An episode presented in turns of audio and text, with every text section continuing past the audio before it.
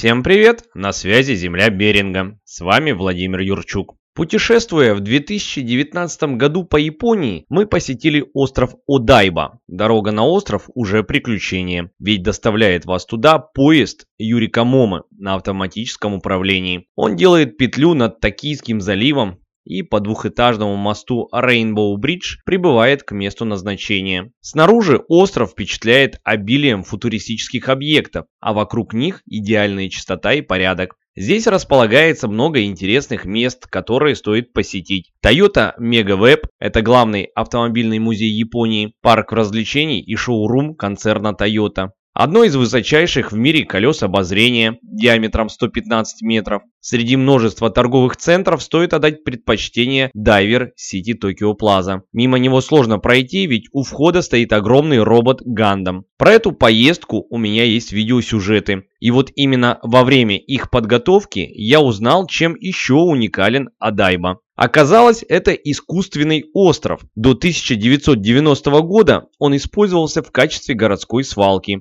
но потом городские власти отдали ее под строительство жилого комплекса. Следующий губернатор закрыл неприбыльный проект и раздал землю арендаторам. За последние 20 лет Адайба превратился в цветущий остров, любимое место отдыха горожан и туристов. История Адайбы меня впечатлила, и я решил сделать отдельный выпуск про искусственные острова.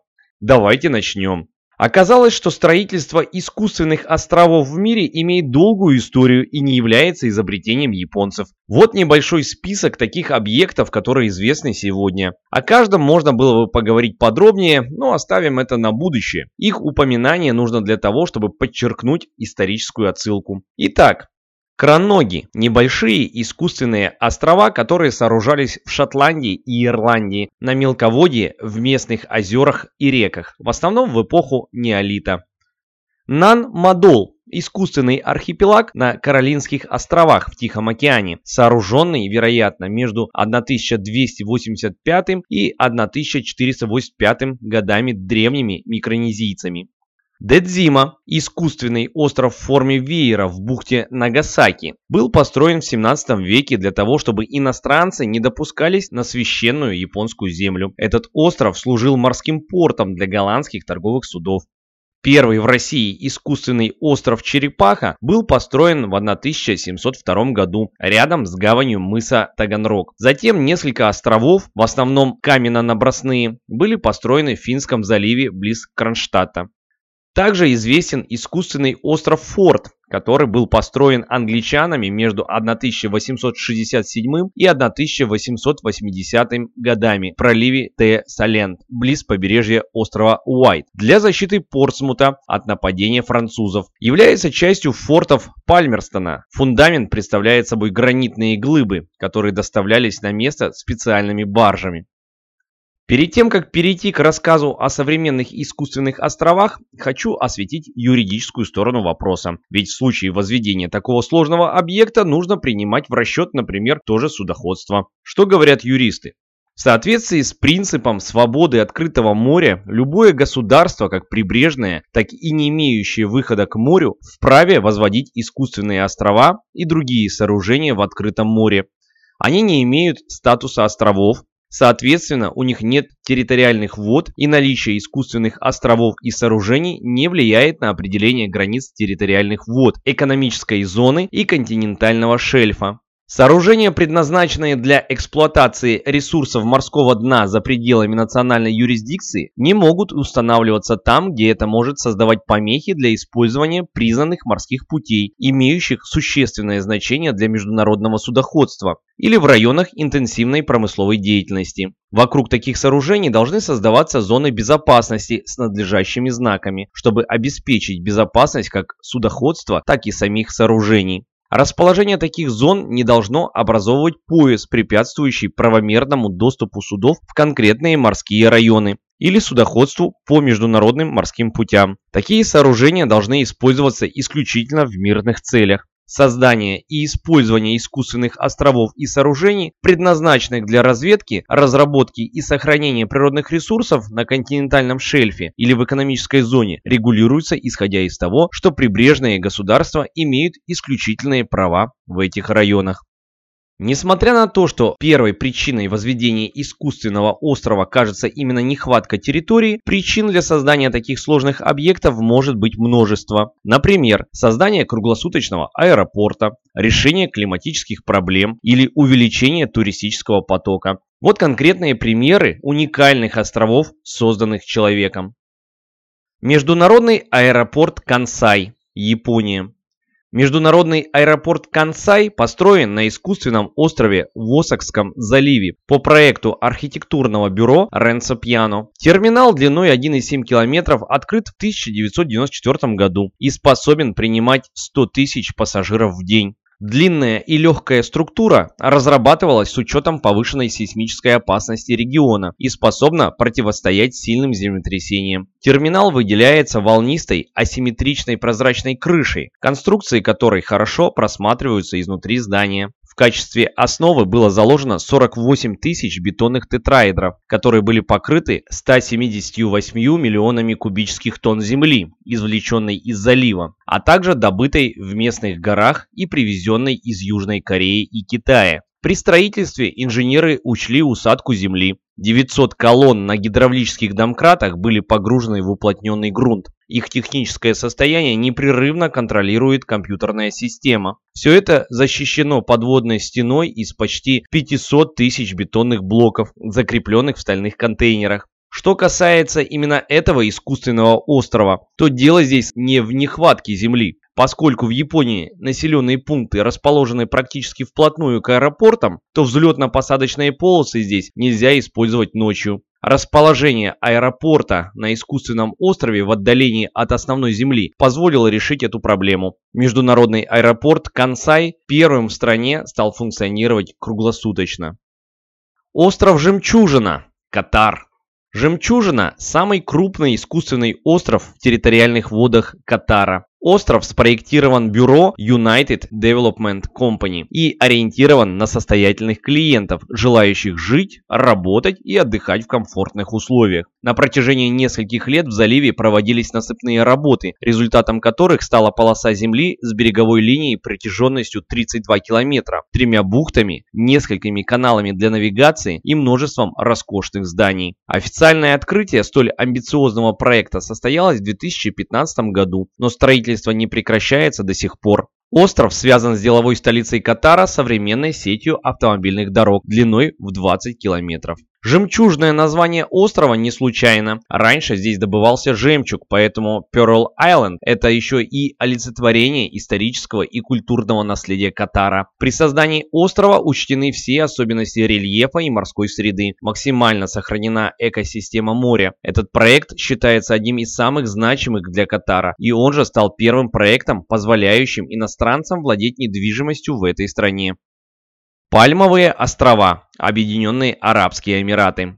Пальмовые острова – это группа искусственных островов, находящихся в Объединенных Арабских Эмиратах в Дубай. В состав архипелага входят три крупных острова, каждый из которых имеет форму пальмы. Палм Джумейра, Палм Джабаль-Али, Палм Дейра. А между островами расположены искусственные архипелаги Мир и Вселенная из мелких островов. Первым был построен остров Пальма Джумейра в 2006 году девелоперской компанией Накхиль. Его размеры составляют 5 на 5 километров, а площадь 800 футбольных полей. Остров обрамлен волнорезом в форме полумесяца, который в обычном состоянии находится на 3,5 метра выше уровня моря, а во время отлива его высота над водой доходит до 10 метров. В отличие от других искусственных островов, пальма Джумейра создавался прежде всего в качестве имиджевого проекта для привлечения туристов, а также он выступил площадкой для элитного жилья.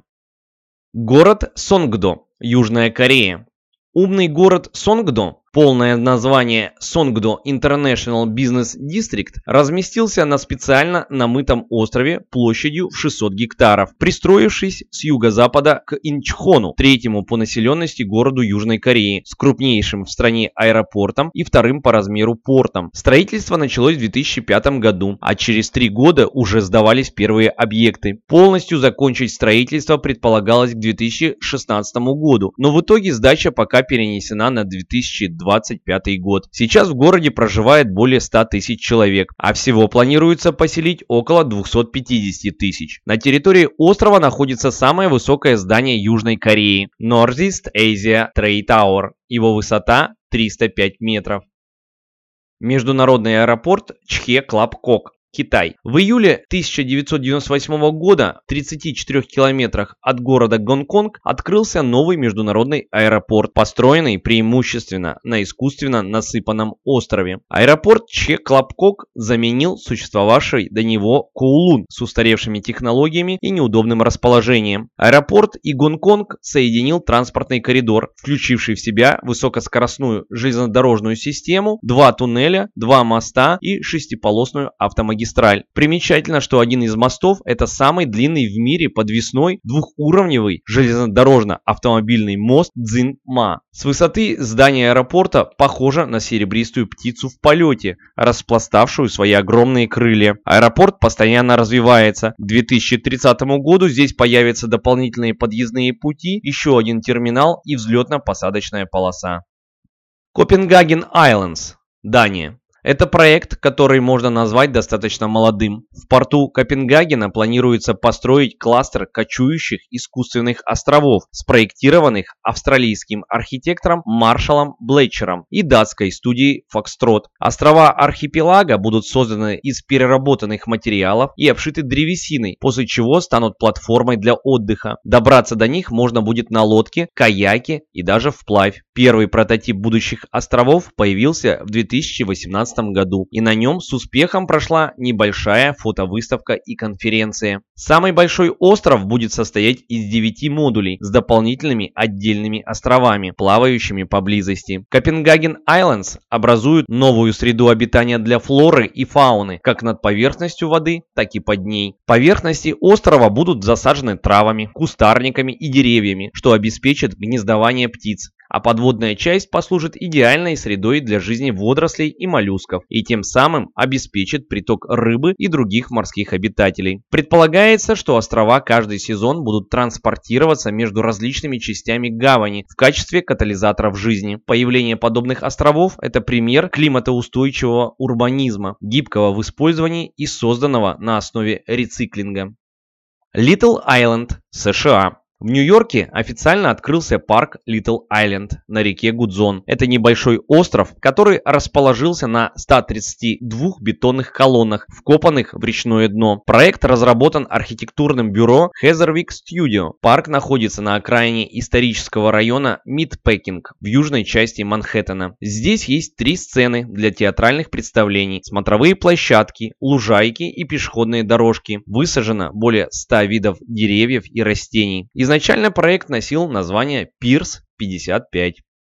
Форест Сити, Малайзия. В бухте между Малайзией и Сингапуром, экономическими центрами Юго-Восточной Азии, с 2014 года реализуется невероятно амбициозный проект Forest City. Четыре искусственных острова в 1400 гектаров, на которых планируется разместить 700 тысяч жителей. Здесь разместятся финансовые учреждения, высокотехнологичные научно-исследовательские и опытно-конструкторские учреждения, штаб-квартиры компаний и различные творческие отрасли, которые создают создадут инновационную и устойчивую базу занятости для региона. В лесном городе будет сделан упор на выращивание сельскохозяйственных культур, что обеспечит множество рабочих мест. Предусматривается создание огромной сети парков и садов, соединенных между собой прямо на крышах зданий. Реализация проекта рассчитана на 25 лет. И хотя планы компании звучат весьма многообещающе, некоторые аналитики и эксперты по недвижимости опасаются, что судьба города-призрака может постигнуть подчеркнуть и этот урбанистический шедевр. Высокотехнологичный, роскошный городской центр, который при этом не может привлечь достаточного количества жителей. Одной из причин послужило ужесточение китайской политики в отношении транзакций и вывода средств из страны. Многие китайцы, купившие апартаменты City, говорят, что у них возникли проблемы при оплате кредитной картой. Тем не менее, город продолжает строиться. Next Tokyo 2045 Япония. Это пока еще только стратегия по развитию территории Токийского залива до 2045 года. Проект предусматривает строительство целого города на искусственных островах в водах бухты. Здесь будут возведены небоскребы, главным из которых станет Sky Mile Tower. Высота башни составит одну милю, то есть примерно в 1600 метров. Поселиться в башне сможет 55 тысяч жителей, а всего комплекс способен вместить в себя около полумиллиона человек. По словам авторов, предложенный вариант развития Токио учитывает грядущее потепление климата на планете, опасность повышения уровня воды в океане и угрозу природных катаклизмов. Камферс Дам, ЮАР в 2006 году в Южной Африке, рядом с городом Кимберли, в открытых водах плотины Камферс создан остров для гнездования южноафриканских малых фламинго. Остров имеет форму буквы «С», и он стал настоящей достопримечательностью и гордостью местных жителей. Инициатором постройки выступил орнитолог Марк Андерсон в попытке сохранить постепенно сокращающуюся популяцию фламинго в мире. Ученому удалось договориться с горнодобывающей компанией «Экап Капа Майнин, которая доставила к месту сооружения 26 тысяч тонн материала. На острове созданы все условия для комфортного проживания птиц, включая специальные насосы, работающие от солнечных батарей и обеспечивающие подачу пресной воды в искусственные водоемы, в которых фламинго берут глину для строительства своих гнезд. Фламинго активно размножаются и уже заполонили весь остров. Сейчас здесь примерно 50 тысяч особей. В мире очень мало мест для гнездовых колоний фламинго фламинго, а Камферсдам – это вообще единственный остров в мире, созданный исключительно для птиц. Лебединый остров, Франция. Лебединый – небольшой остров в Париже на реке Сена, недалеко от Эйфелевой башни. Построен в 1825 году в роли дамбы для порта Гренель. Длина около 890 метров, ширина 20 метров. Через него проходит двухъярусный мост Бир-Хакейм, служащий для метро, другого транспорта и пешеходов. Лиричное название досталось от бывшего Лебединого острова, присоединенного в 18 веке к Марсову полю. Достопримечательность острова – это статуя свободы. Это уменьшенная в 4 раза копия, подаренная американцами французам в ответ на свой оригинал в Нью-Йоркской бухте, созданный французами. Нотр-Дам, Канада. Нотр-Дам расположился на реке Святого Лаврентия в Монреале. Сделан из грунта, поднятого при строительстве метро. Создали остров для проведения в 1967 году Всемирной выставки, а 10 лет спустя использовали его для Олимпийских игр 1976 года. Прорыли тут грибной канал, крупнейший в Северной Америке. Позже появилось Монреальское казино, наикрупнейшее в Канаде. Остров озеленен, выступает частью парка Жана Драпо. Есть озеро с пляжем, Зимой катаются фигуристы. По острову проходит велосипедная дорога. Автодром принимает Гран-при Канады в Формуле 1. Наверняка вы вдохновились и воспряли духом после знакомства с примерами возможностей человека. Взять и построить себе остров, да не один. Вложить средства сегодня, чтобы завтра были решены как текущие, так и глобальные проблемы. И можно было бы на этом закончить, если бы не одно «но». Концентрация мусора на планете достигла таких масштабов, что некоторые страны используют его для строительства тех самых искусственных островов. И здесь возникают вопросы, так ли уж это полезно для экологии. В Японии вопрос утилизации мусора всегда стоял остро. На островах недостаточно места для его захоронения, поэтому власти решили две проблемы разом. Сперва популяризировали сортировку мусора среди населения и разработали современные технологии для его переработки и утилизации. А затем стали использовать отходы как ресурс для строительства новых земель. Именно так построили восточную часть насыпного острова Одайба и другие искусственные острова в Токийском заливе. Система выбрасывания мусора в Японии очень сложная. Например, в определенный день недели можно выбросить только один вид отходов. Не успел, будет ждать следующей недели. Выбросить просто на улицу не выйдет, последует серьезное наказание, да и ругаться с соседями точно никто не захочет. Такое осознанное отношение пришло со временем и пониманием того, что если не принять меры, то мусора быстро станет слишком много для такой небольшой большой страны. Насыпную часть острова Одайба возвели в 1950-1960-х годах. Его строили на смеси измельченного строительного и бытового мусора с грунтом. Уже позже, при возведении других островов, японцы стали использовать еще золу и пепел от сжигаемого мусора. Несгораемую золу плавили при температуре 1200 градусов по Цельсию. Затем обрабатывали, охлаждали и прессовали в блоки. Раньше их пускали на строительство зданий, тротуаров, а также возведение фундамента в море, который служил основанием для будущих островов. Позже от блоков из золы отказались ради экономии энергии. На искусственный фундамент острова засыпали грунт, который тоже использовали для захоронения отходов. В него закапывали химически обработанный пепел и несгораемый измельченный мусор. Так делают и до сих пор. Готовые основания повторно засыпают слоем земли, а сверху разбивают парки и места отдыха, сажают деревья и строят здания. Понятно, что сжигание отходов происходит из-за того, что большую их часть невозможно переработать по-другому. И некоторые активисты говорят о том, что в процессе сжигания образуется высокотоксичная зола. Если золу зацементировать, эмиссия веществ в окружающую среду замедляется, но неизвестно насколько. Судя по всему, опасность таится не только в токсичности материалов, из которых создают острова. Япония известна частыми землетрясениями, из-за чего искусственный фундамент находится под угрозой разрушения. В результате подземных толчков и высоких нагрузок прочность массива мягкого грунта снижается. Он разжижается и сооружения, построенные на нем, разрушаются. Так, землетрясение 11 марта 2011 года в регионе Тохоку, где расположен токийский Диснейленд, нанесло серьезный ущерб искусственным землям острова. А в результате землетрясения в городе Кобе в 1995 году рухнули здания, построенные на искусственных островах. Перенесемся в Сингапур. Словосочетание «мусорный полигон» обычно ассоциируется с безжизненным куском земли и кучей зловонных отходов. Но инженеры и экологи из Сингапура полностью перевернули это представление. Они разработали остров-полигон, который стал первой экологически чистой морской свалкой, где утилизируются все отходы сингапурского населения, а это на минуточку больше 5,5 миллионов человек. Сначала мусор превращают в пепел на заводах и доставляют на остров, затем помещают специальные ячейки, плавающие в воде, и засыпают землей. Чтобы предотвратить попадание отходов в воду, ячейки герметизируют с помощью тонкого слоя пластика и глины. На острове вообще нет запаха свалки, а сам он похож скорее на место для отдыха. Рядом с захоронениями отходов высадили мангровые заросли, кустарники, которые растут в воде. Они стали биологическим индикатором, признаком того, что ячейки герметичны. Если растения погибнут, это будет означать, что вредные вещества попали за пределы полигона. Вместе с песчаными берегами и коралловыми рифами мангровые заросли служат средой обитания для многих видов рыб, птиц и растений. И снова часть экологов сомневаются в подобных подобных методах складирования мусора, отмечая, что не видят разницы, складывать его на полигоне, подземной шахте или в воде. Свои опасения они подкрепляют фактом того, что нет исследований, как глобальное потепление повлияет на эти ячейки. Есть риск, что токсичные вещества могут попасть в окружающую среду. Возможно не сейчас, а при жизни будущих поколений.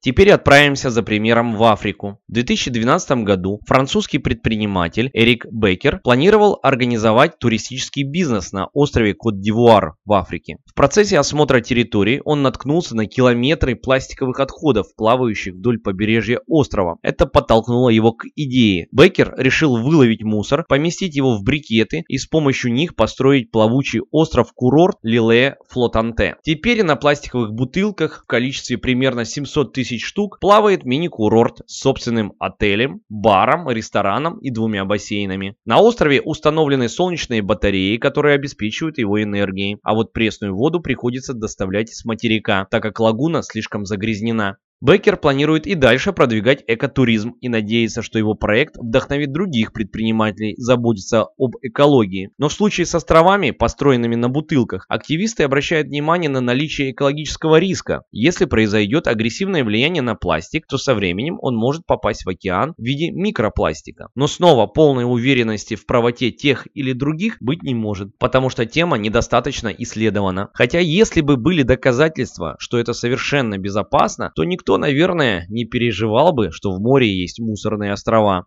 Еще один пример из Нидерландов. Голландская архитектурная фирма WHIM вместе с фондом Recycled Island Foundation создала проект под названием «Переработанный парк». Чтобы из реки, протекающей через Роттердам, пластик не попал в море, его вылавливают с помощью специальных ловушек, затем перерабатывают и используют как основание для плавучей конструкции. Благодаря пористой поверхности блоков из переработанного пластика, на них можно выращивать мох и мелкие растения. По словам представителей фонда, парк может служить средой обитания для водоплавающих птиц, рыб и даже водорослей. Как видно из этих примеров, нельзя с уверенностью сказать, что возведение искусственных островов это полностью безопасно для экологии и людей. Все равно остаются спорные моменты, но положительного влияния на жизнь точно отрицать не возьмется никто. На мой взгляд, реализация таких масштабных проектов точно лучше и интереснее, чем их полное отсутствие. По данным Минприроды, ежегодно в России образуется около 70 миллионов тонн твердых коммунальных отходов, каждый год на 3% больше. Перерабатывается всего 5-7% мусора, остальное захоранивается. Национальный проект «Экология» предусматривает, что к 2024 году должно перерабатываться 36% отходов. Для этой цели должна быть выстроена система раздельного сбора в масштабах страны и построены заводы по переработке общей мощностью 30 37 миллионов тонн. С 2017 года в России стартовала реформа обращения с отходами производства и потребления, так называемая в народе мусорная реформа, которая должна снять остроту мусорного кризиса, сложившегося в России в конце 2010-х. С вами на связи была Земля Беринга и я, Владимир Юрчук. До новых встреч!